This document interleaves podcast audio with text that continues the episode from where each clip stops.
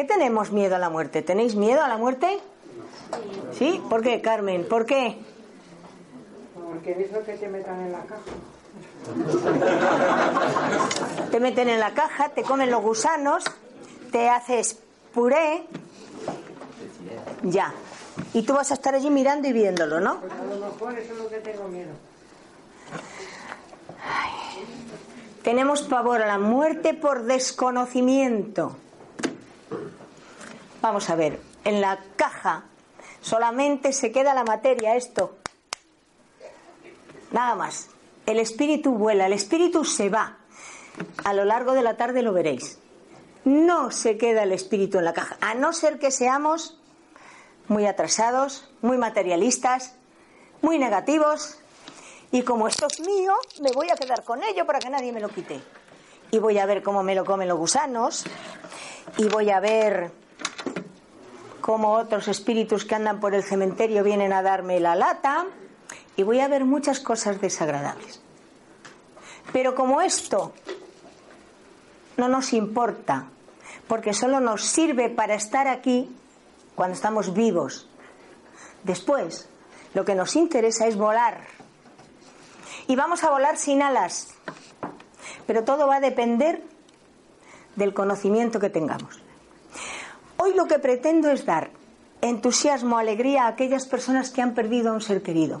Y sobre todo a aquellas madres que han perdido a un joven, a un hijo, que se pasan el tiempo llorando, llorando, llorando.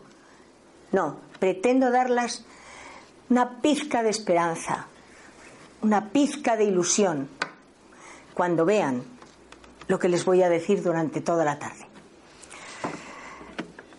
Bueno, comenzamos, ¿no?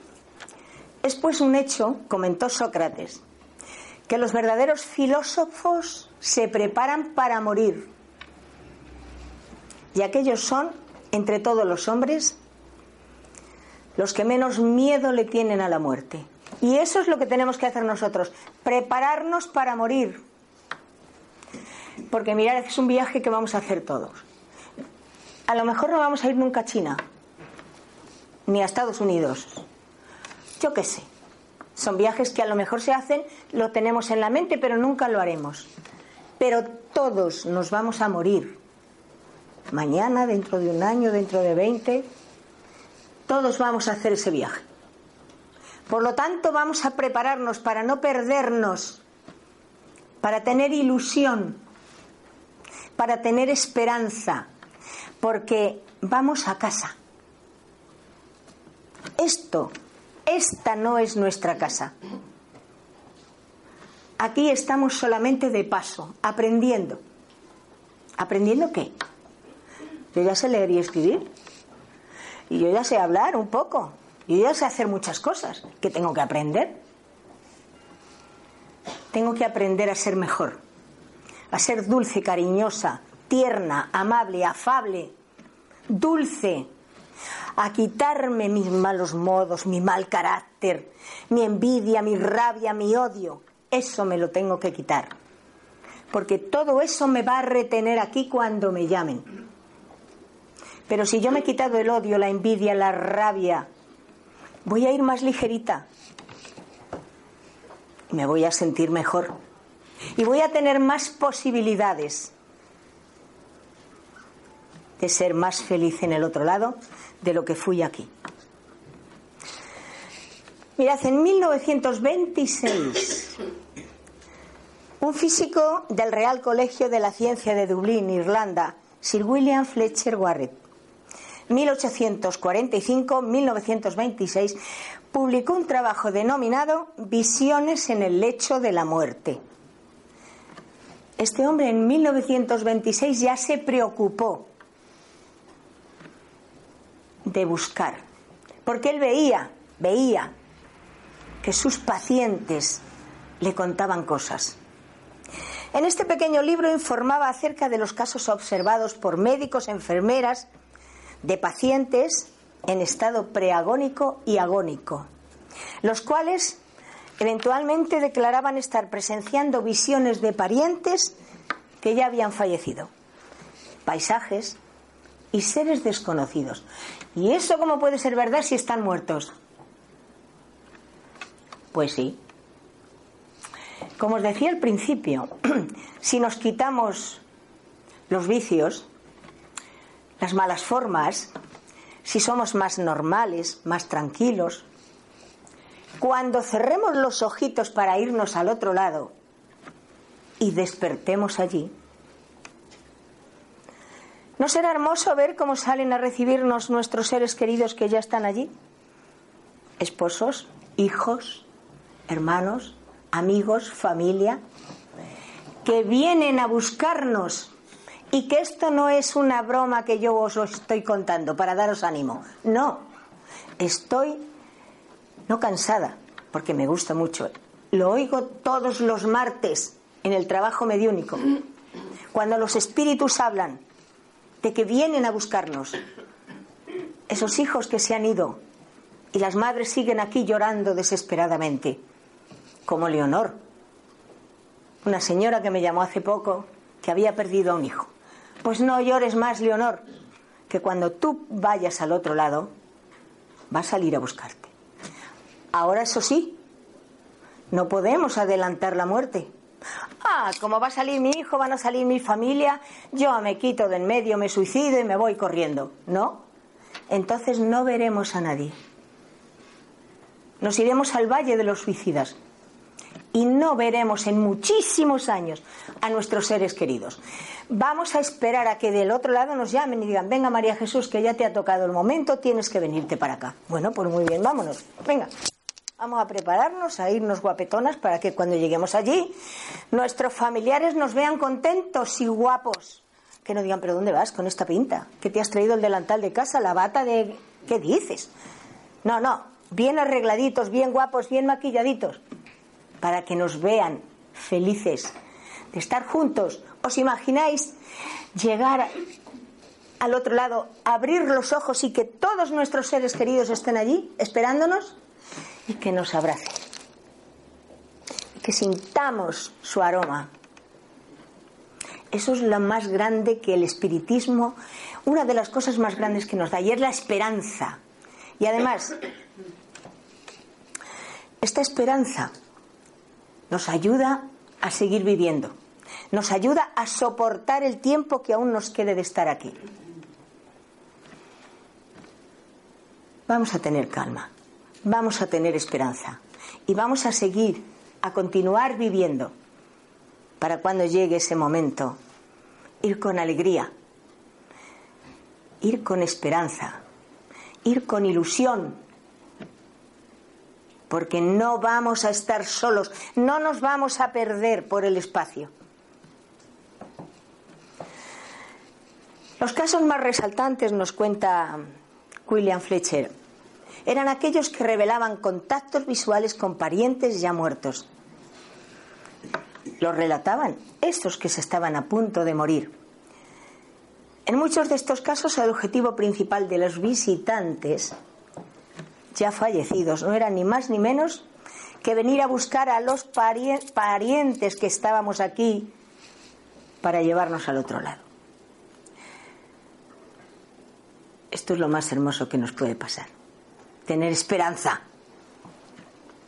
tener ilusión. Sin ilusión no se vive.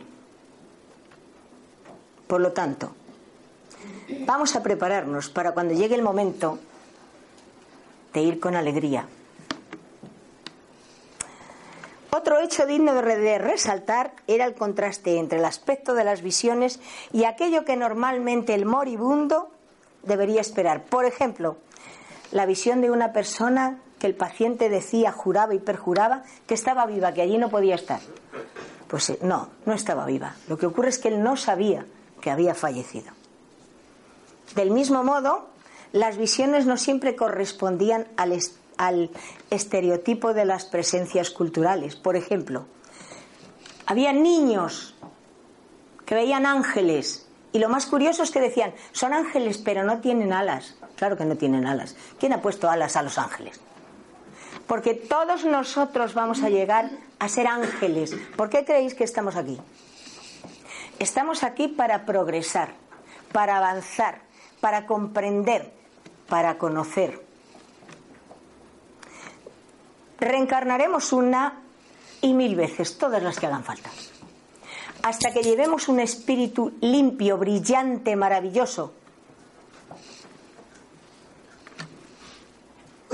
Y cuando nos vean, dirán, pero si parece un ángel. Porque nuestro espíritu brilla. Nuestro espíritu es como un espejo.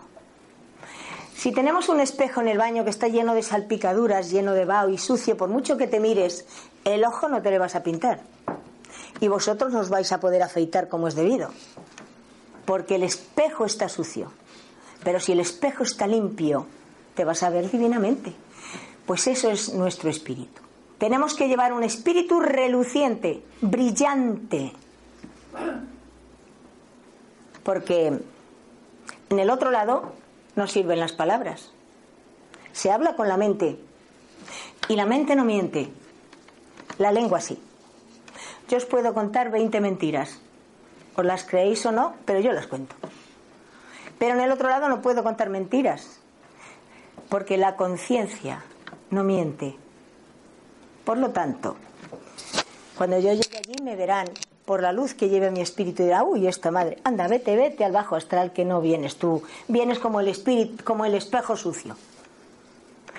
Pero si he cambiado, llevaré un espíritu brillante y seré feliz, porque no me voy a encontrar sola, me voy a encontrar acompañada. ¿De quién? Aparte de mis familiares, de mis seres queridos, de los guías superiores, especialmente de mi guía espiritual, que si he cumplido con lo que vine a hacer, me dará una palmadita en la espalda y me dirá, venga, ánimo, que lo has hecho bien. Y si no, me dará otra palmadita en la espalda y me dirá, anda, vete otra vez, que tienes que seguir aprendiendo. Y volveré a venir. Y si ahora sufro, sufriré más. ¿Por qué? Porque no he aprovechado la oportunidad que me dieron. Ahora todos tenemos una oportunidad maravillosa, aunque no lo creamos. ¿Por qué? Porque sufro. Tenemos problemas todos. Todo me sale mal en la vida. No tengo alegría, no tengo entusiasmo. Bueno, no lo tienes porque estás rescatando deudas que traías de vidas anteriores. Pero hay algo especial y es que si tú te comportas y empiezas a comprender, te darás cuenta que estás preparando tu futura vida. Y tu futura vida será mejor si en esta vas aceptando todo aquello por lo que estás pasando. Que siempre hay una razón aunque no comprendamos cuál es. Ahora no lo comprendemos, pero cuando lleguemos al otro lado sí, ya lo veréis hay algo muy especial. Es común escuchar a la gente que se que dicen los que se van, los que mueren no vuelven para contar cómo es el otro lado. Eso no es verdad. Esto no es cierto. Pues hay numerosos registros de casos de personas que sufrieron muerte clínica, que fueron dados por muertos y volvieron a la vida, y, y trajeron en la memoria el recuerdo de todo aquello que vieron. Vamos a ver, ese célebre túnel que todo el mundo ve, no existe, no es eso, no es un túnel. Vamos a ver, si yo apago la luz de toda la casa, pero dejo allí en el pasillo una lucecita encendida, iremos todos a esa luz y estoy atravesando un túnel, no. Simplemente estoy en un lugar oscuro pero allí hay una luz y yo me dirijo a esa luz. ¿Y cuando llego a esa luz, qué me encuentro? Algo maravilloso. Un ser que me está esperando, un ser que me habla, un ser que me dice, que me cuenta, que me explica muchas cosas. Por eso, si os fijáis, todo aquel que ha pasado por ese célebre túnel, cuando viene cambia. Porque se ha dado cuenta que es muy malo ser malo y muy bueno ser bueno. Ya no nos importa tanto el odiar a los vecinos. Ya no lo hacemos. Ya no somos capaces de llevarnos tan mal con nuestros seres queridos. No nos interesa. Porque nos han dicho que o cambiamos o iremos a la oscuridad. Porque ¿Qué es lo mejor que podemos esperar? Sentirnos felices, ver cómo es el otro lado, que es maravilloso, que hay mucho, mucho que ver.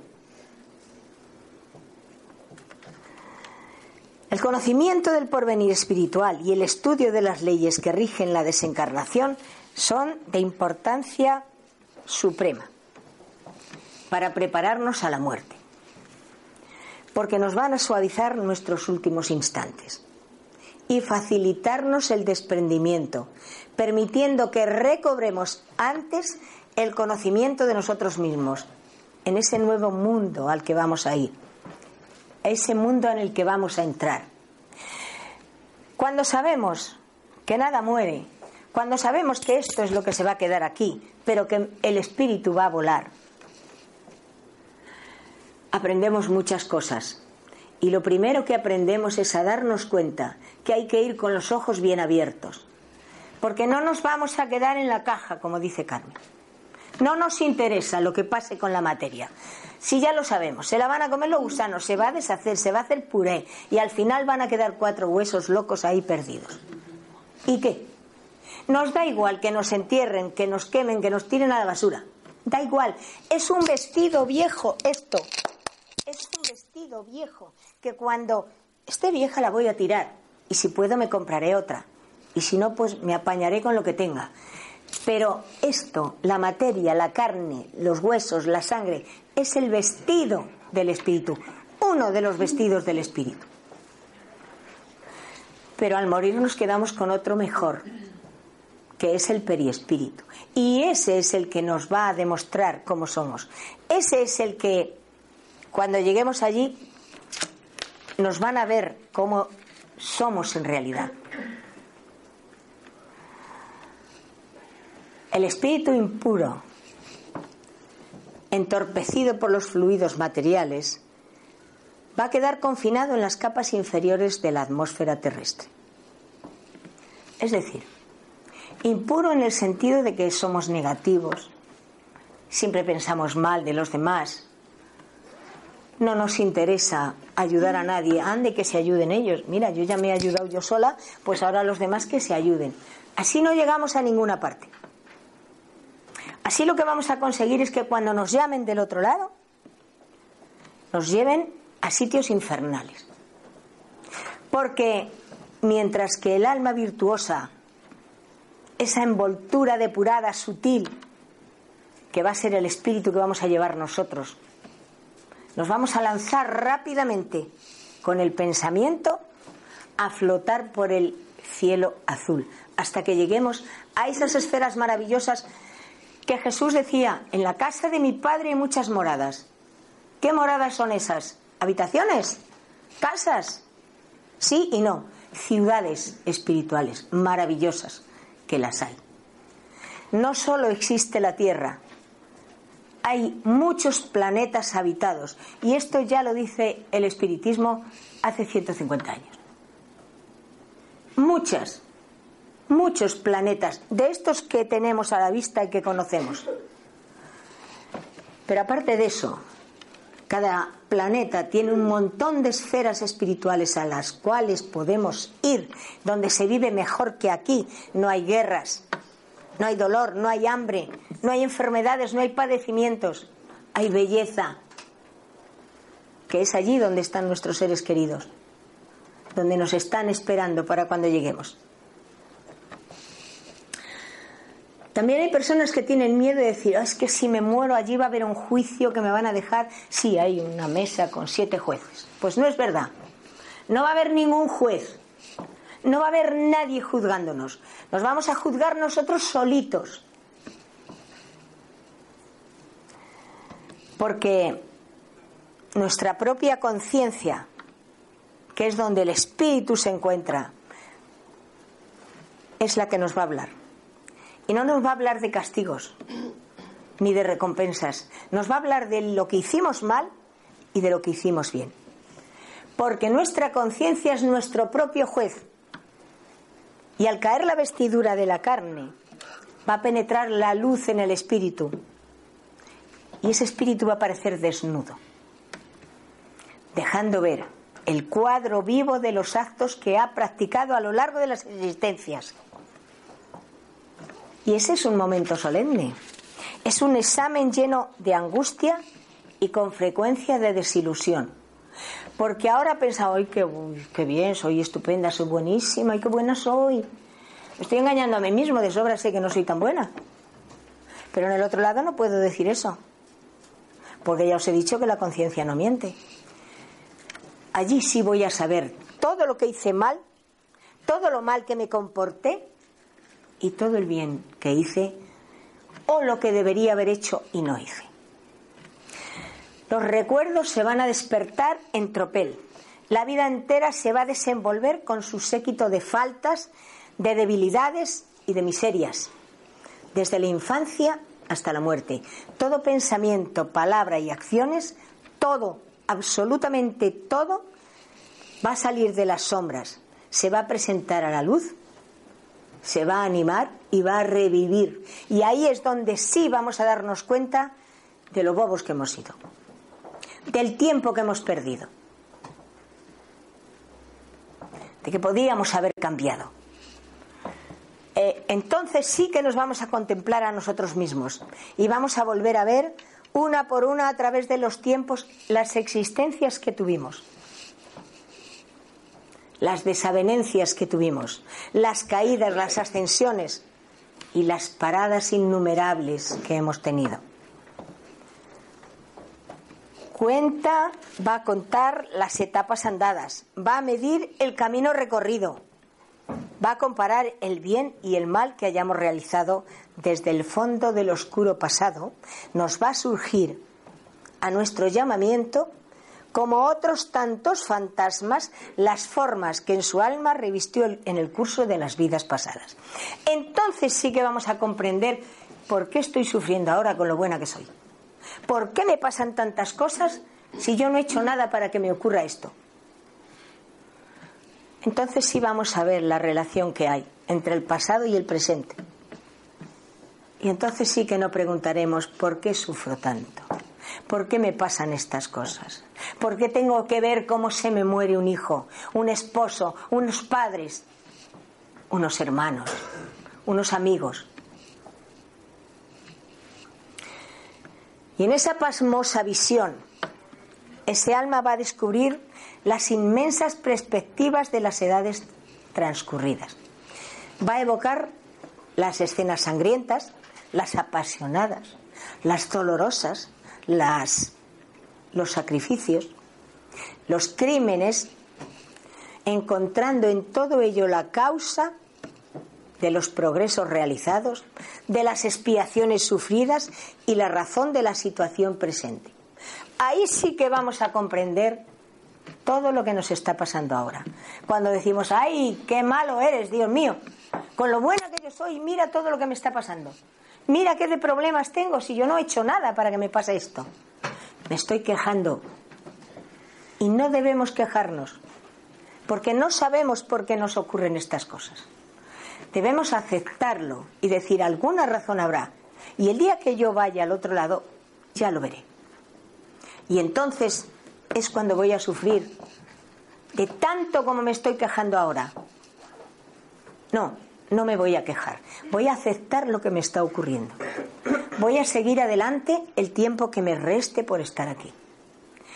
Porque lo que deseo es aprender para que mi próxima existencia, que la tendremos, queramos o no, sea mejor. Ese espíritu va a ver la correlación que reúne sus vidas pasadas como los anillos de una larga cadena que se va a desarrollar a través de los siglos. Para él el pasado explica el presente, el cual deja a su vez prever el porvenir.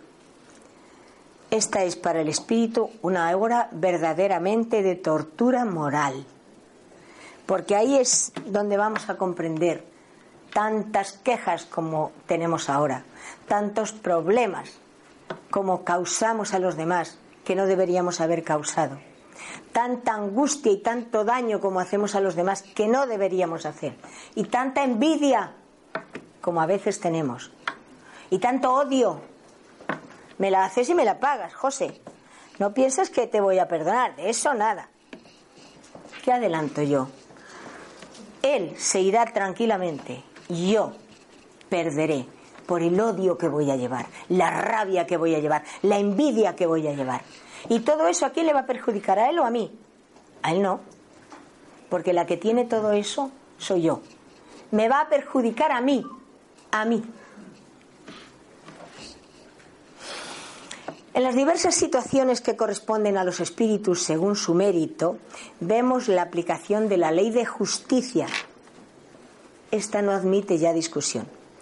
Por medio de secretos resortes, por una sencilla y sublime disposición de las cosas, se rige todo el universo. Esta certidumbre, al satisfacer nuestro entendimiento, nos hace más llevaderos los males de la vida, y fortifica nuestra fe en el porvenir. Pero todo eso lo estamos aprendiendo ahora porque nos estamos preparando para morir. Así que no tengamos miedo, que todos nos vamos a ir. Vamos a tener calma, vamos a buscar la forma de que cuando nos llamen, ir con alegría. Sí, señor, aquí estoy. ¿Por qué? Porque he sido una buena persona. No he hecho mal a nadie. Y no es solo que no haya matado a nadie, no he odiado, no he tenido envidia, no he tenido rabia. He sido una persona dulce, agradable. He estado siempre ahí. Cuando alguien me ha pedido, me ha pedido ayuda, he tendido la mano. Poco he podido hacer, pero ese poco, que a mí me parece poco, allí es un mucho. Y lo que aquí nos parece mucho, allí es un poco. Las cosas que hacemos de corazón, con sentimiento, para ayudar a los demás, son así de grandes en el otro lado.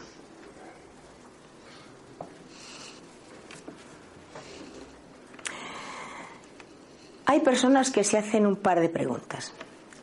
¿Qué sucede a la hora de la muerte y cómo se desprende del espíritu de su cárcel de carne? ¿Qué impresiones, qué sensaciones le esperan en este temido instante? Estos pensamientos los tenemos mucha gente, pero tenemos que conocer, pues todos haremos este viaje. La vida puede escaparse a cada instante. Ninguno de nosotros nos vamos a escapar a la muerte. Desde el día que nacemos estamos muriendo. Desde el mismo instante estamos muriendo. Mirad, todo lo que las religiones y las filosofías nos habían dejado ignorar, los espíritus vienen en tropel a enseñárnoslo. Y eso todas las personas de esta casa lo saben. Cuando los martes practicamos la mediunidad y vienen y nos hablan y nos cuentan y nos dicen. Nos dicen que las sensaciones que preceden y siguen a la muerte son infinitamente variadas y dependen sobre todo del carácter de los méritos y de la elevación moral de cada uno de nosotros. Como decíamos antes, empieza a veces mucho antes de que sobrevenga la muerte. Y no es completa hasta que las últimas ligaduras fluídicas que unen el cuerpo al periespíritu quedan rotas. Aquí os voy a decir algo. Tenemos por costumbre, entre comillas, es normal. Cuando se nos muere alguien, vamos al tanatorio o estamos en casa y estamos todo el tiempo llorando. ¡Ay, ay, ay! ¡Qué lástima, qué pena, que nos quede! Normal. Porque se nos ha ido alguien que queremos, que amamos, y las lágrimas corren solas. Y no nos damos cuenta que mientras nosotros lloramos, los espíritus están separando la materia del espíritu que está ahí, muerto ya lo están separando, necesitan calma, necesitan silencio, necesitan vibraciones de amor, necesitan que en lugar de estar, ay, ¿por qué me dejas? Ay, qué pena, ay, ¿qué voy a hacer yo ahora? Que sí, que yo lo, entiendo, porque yo también he tenido personas que se han ido. Deberíamos orar, estar en calma, para que esos espíritus puedan desprenderle enseguida y llevárselo cuanto antes porque no nos morimos si salimos corriendo. necesitamos que esta materia se vaya y deje al espíritu libre. Y eso no lo hacemos nosotros, lo hacen los espíritus.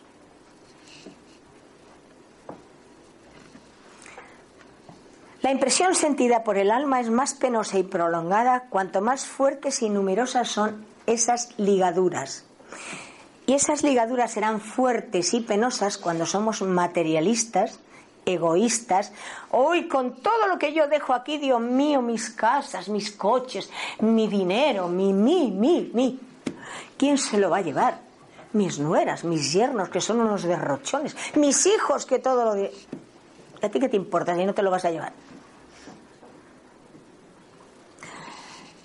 Esos van a tener muchos problemas. Así que tenemos que ir acostumbrándonos a darnos cuenta que todo se va a quedar aquí, que todo eso que hemos tenido ha sido un préstamo que nos han dado en el otro lado.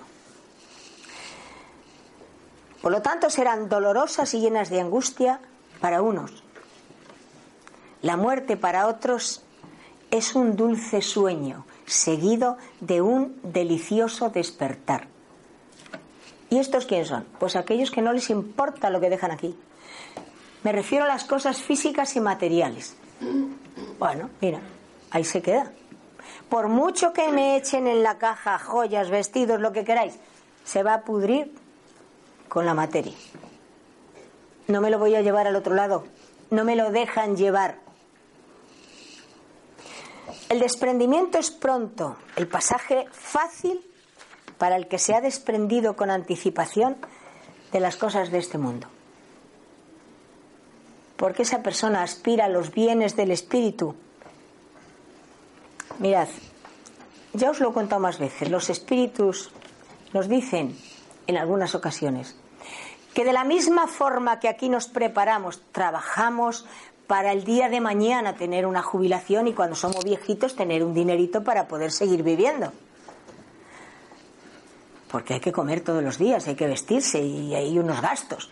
Tenemos una pensioncita y bueno, vamos viviendo.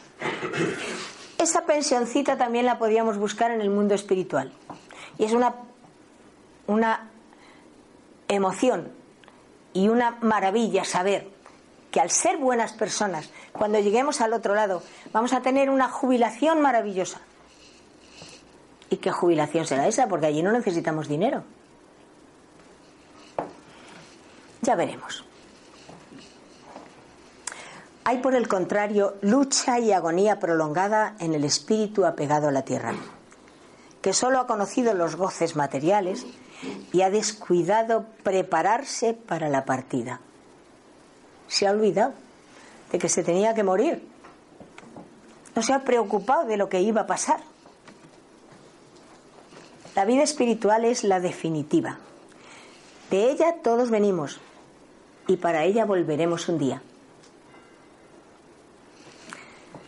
Nada de material nos vamos a llevar. Va a quedar con nosotros exclusivamente aquello que se encuentra en nuestro espíritu. Y solo es una cosa. Y son los sentimientos. Ahora, los sentimientos se dividen en dos.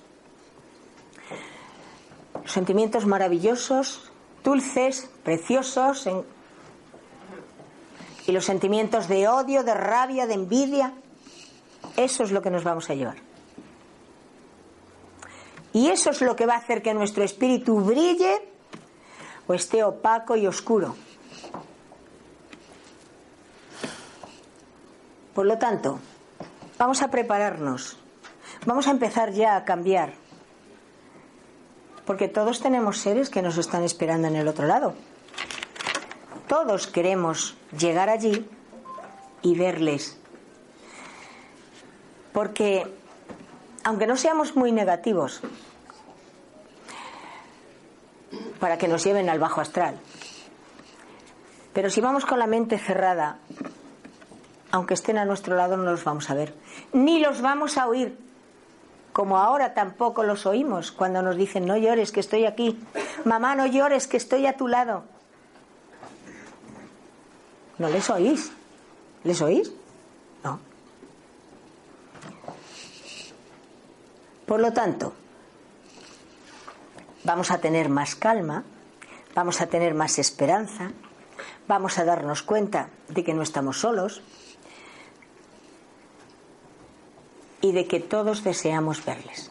Por lo tanto, seres perceptibles que somos, teniendo por origen la animalidad y por meta la angelitud, cada fase en el plano físico o en la esfera espiritual representa para cada uno de nosotros una preciosa oportunidad de desarrollo que deberemos aprovechar para la conducción positiva de nuestro libre albedrío.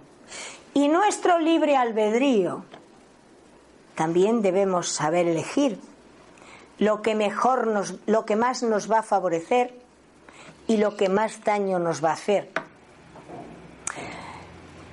Lo que ocurre es que los espíritus dicen que en la vida hay dos puertas.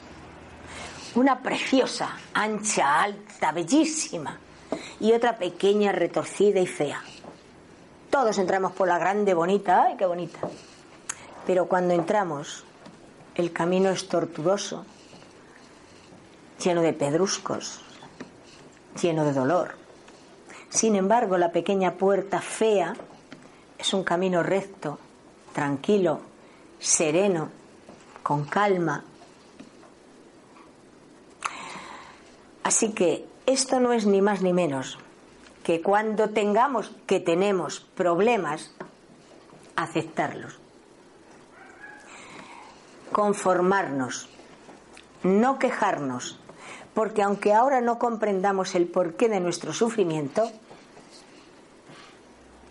todo viene del pasado. Y cuando nos llamen lo vamos a ver. Mirad, la muerte puede ser dolorosa. La muerte, morir propiamente dicho, no lo es.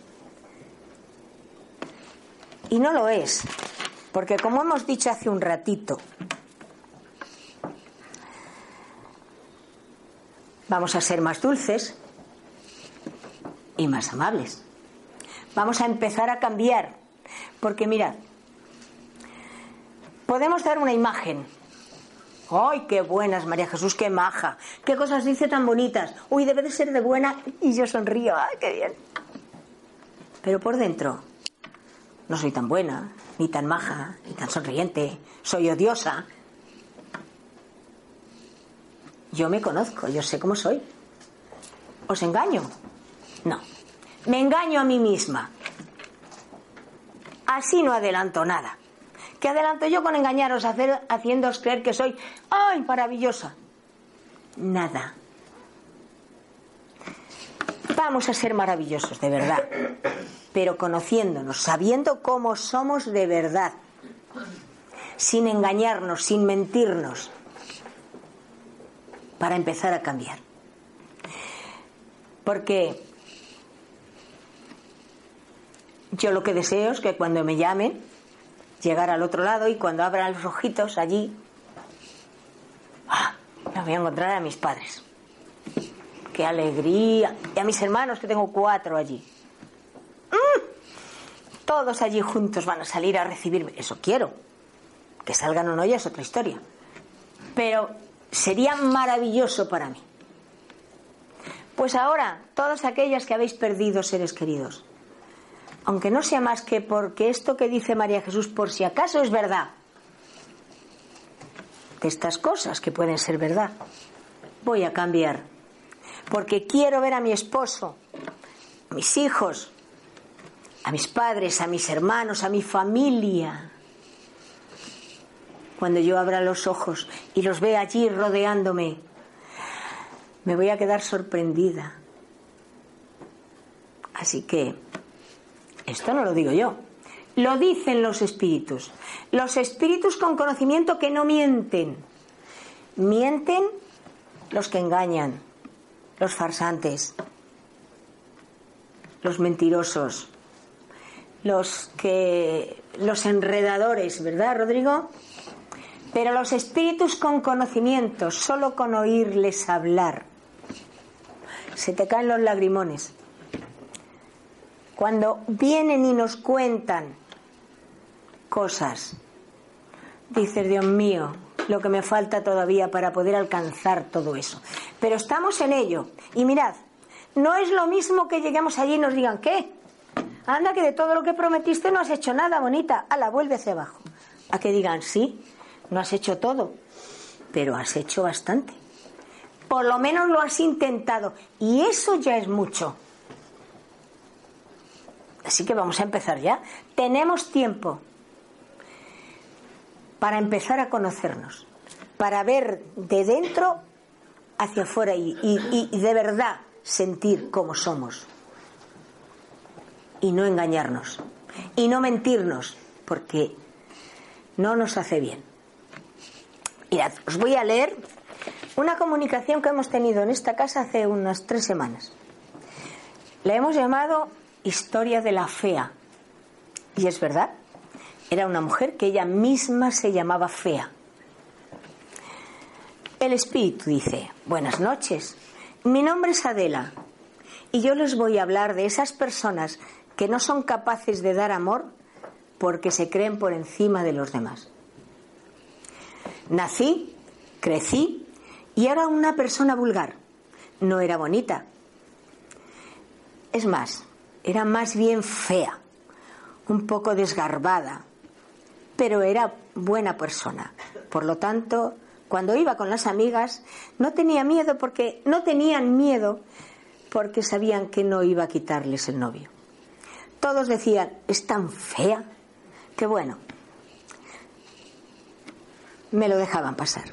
Salía con las amigas, lo pasábamos medianamente bien, estábamos tranquilas, hacíamos la vida cotidiana.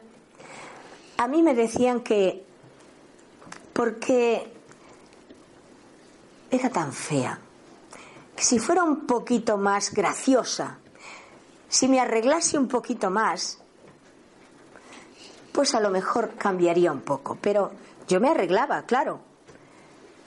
Pero mi belleza era tan vulgar que aunque me arreglaba, no se percibía. Me maquillaba lo que podía, pero tampoco se notaba mucho porque cuando una persona es fea, por mucho que te maquillen, por mucho que te arreglen, no se percibe, o al menos en aquella época. Bueno, mis amigas se fueron casando, tuvieron hijos y yo me quedé sola.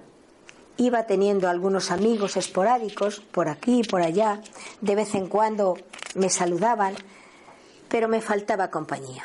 Mi vida fue bastante triste, solitaria, pero triste porque no tenía una amiga a la que poder contar mis cosas.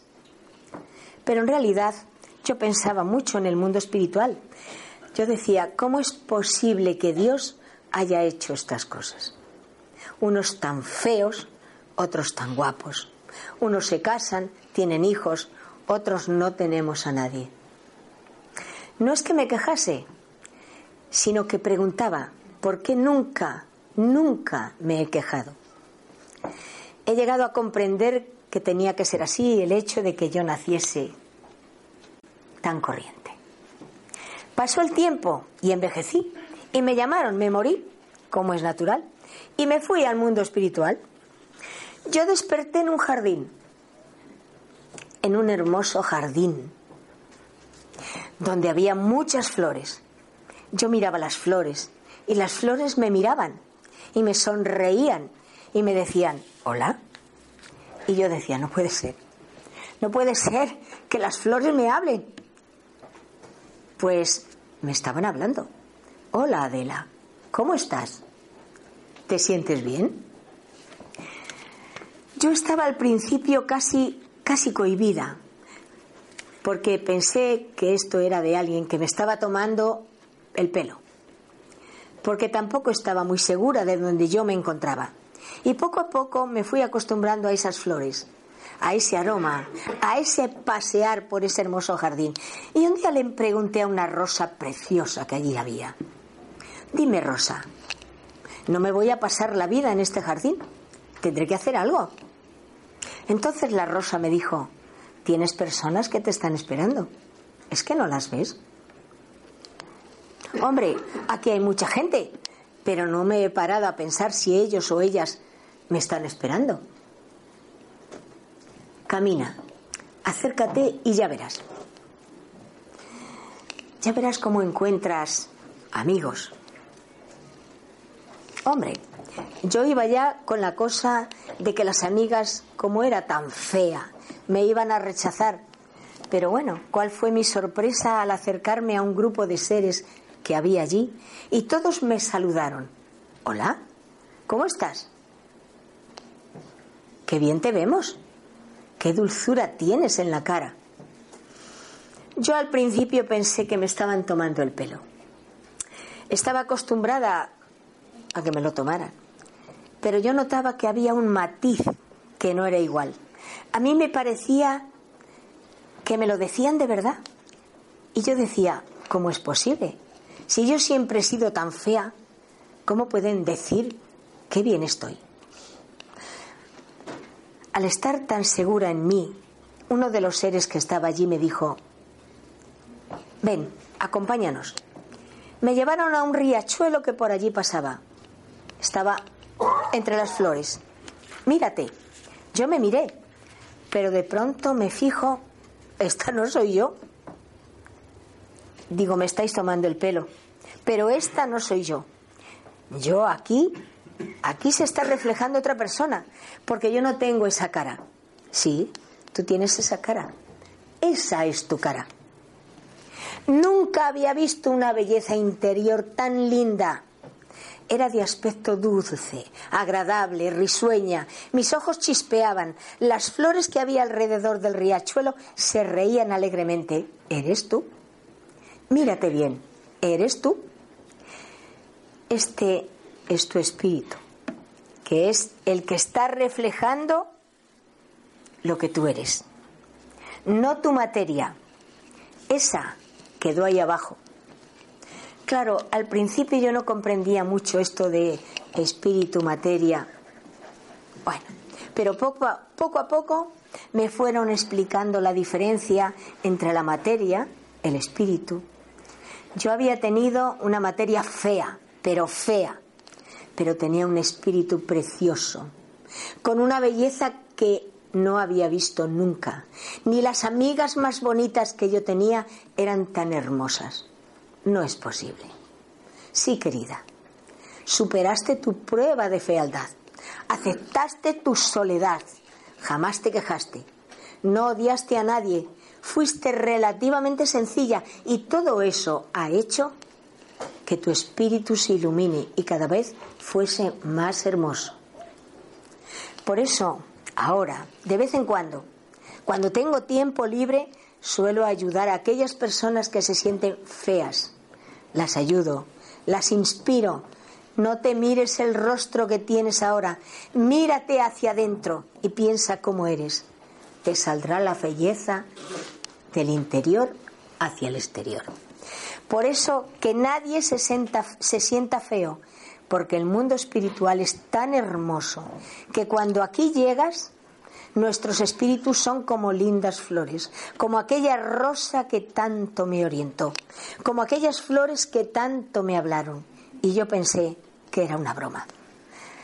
Como aquel que se reflejó en el agua, aquello que se reflejó en el agua era yo, pero no me reconocí.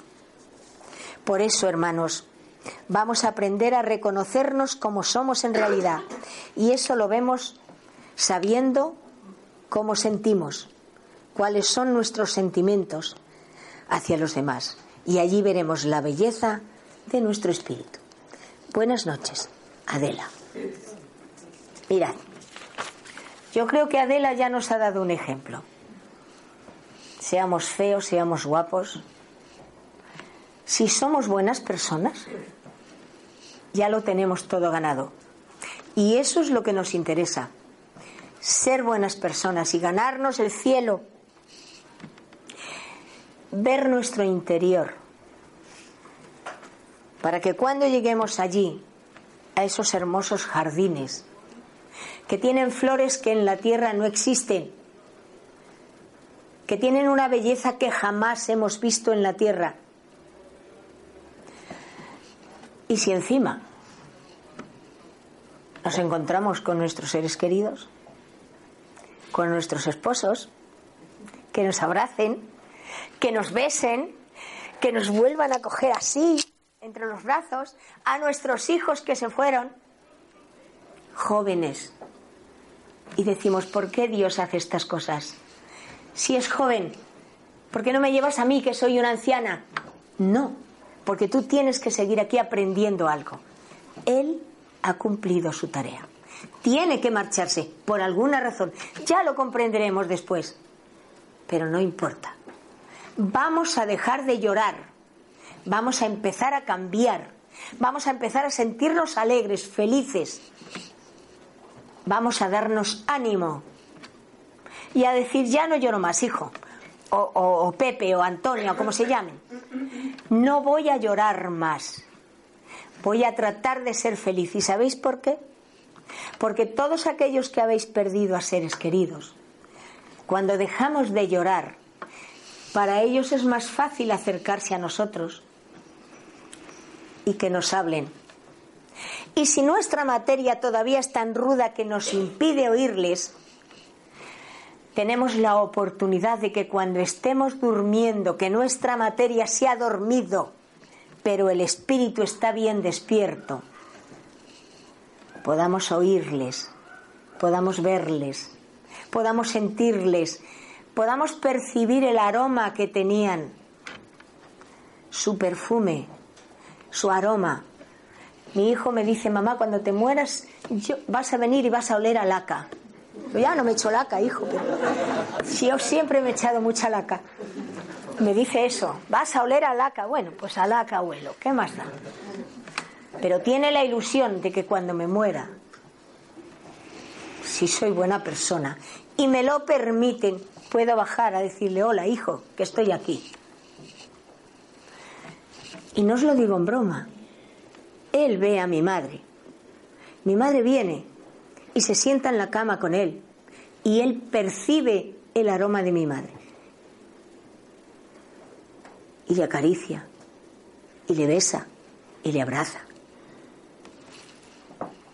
¿Os imagináis? Pues eso nos va a pasar cuando dejemos de llorar, cuando comencemos a sentirnos más tranquilos, para percibirles. Mirad, algunas veces os he dicho sentaros en una silla, cuando tengáis esos momentos de angustia, de soledad, de tristeza, sentaros, quedaros tranquilos o tranquilas, no os preocupéis. Haced, cerrad los ojos, que haya silencio. O si tenéis una musiquita suave, mejor. Entonces haced una oración suave, pequeñita, la que os salga del alma en ese momento. Ay, Dios mío, cómo me gustaría ver a tal o cual persona. Ayúdame para que pueda en un momento dado oírle, solo un poquito, para que me dé ánimo.